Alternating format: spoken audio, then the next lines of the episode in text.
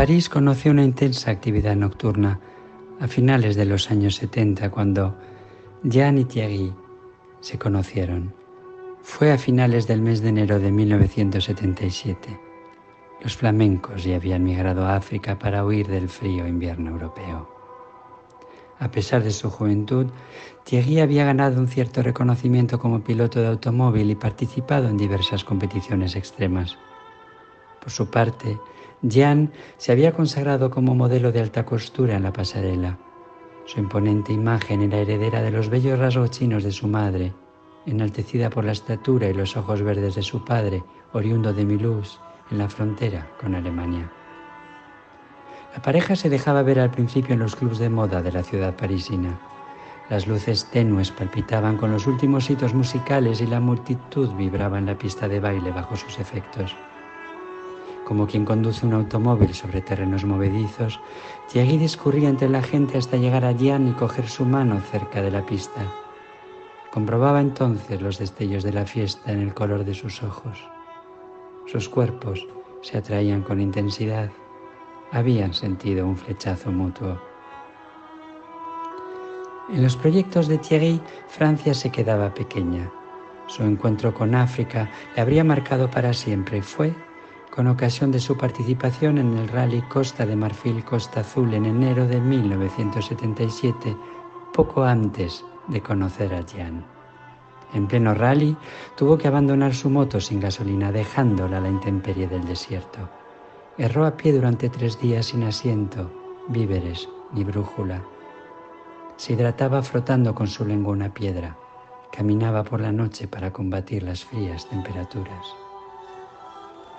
Tras tres días de intensa búsqueda, una avioneta de la organización procedió a sobrevolar por última vez una vasta zona, atraída por la visión de una montaña negra.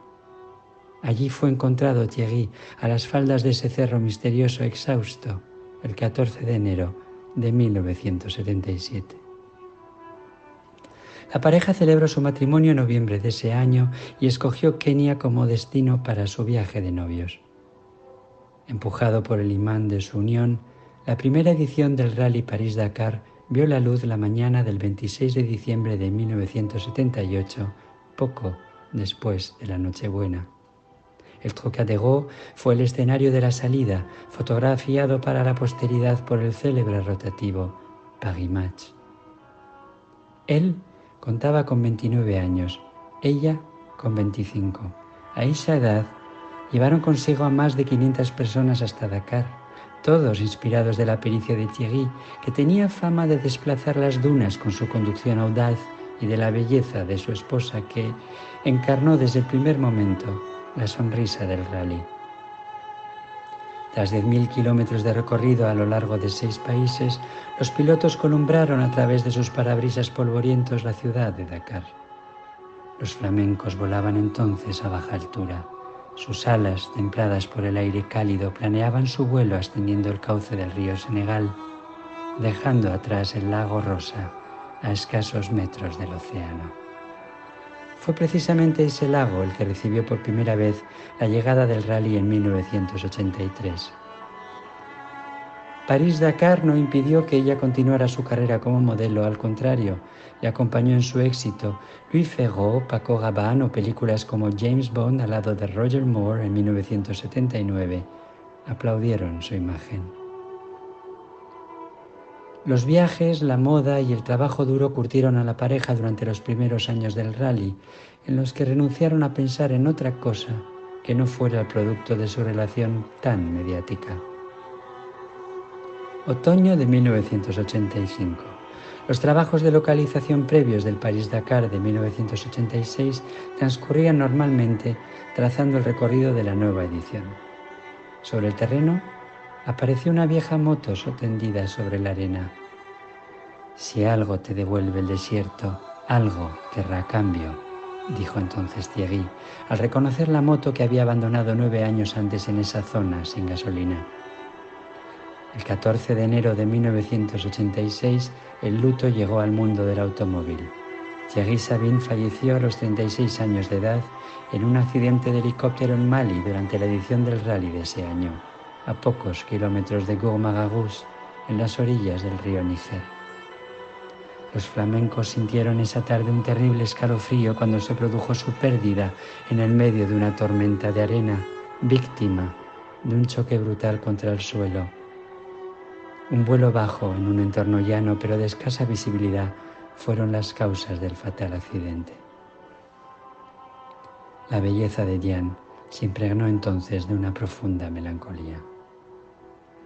Una parte de los restos de su marido fueron inhumados en el árbol del Teneré, una acacia solitaria que crecía milagrosamente en algún lugar del desierto del Sáhara, donde Thierry erró sin rumbo durante unos días en 1977. Treinta años después del fatal accidente, en 2016, Diane inauguró un monolito a la memoria de su marido frente al lago Rosa.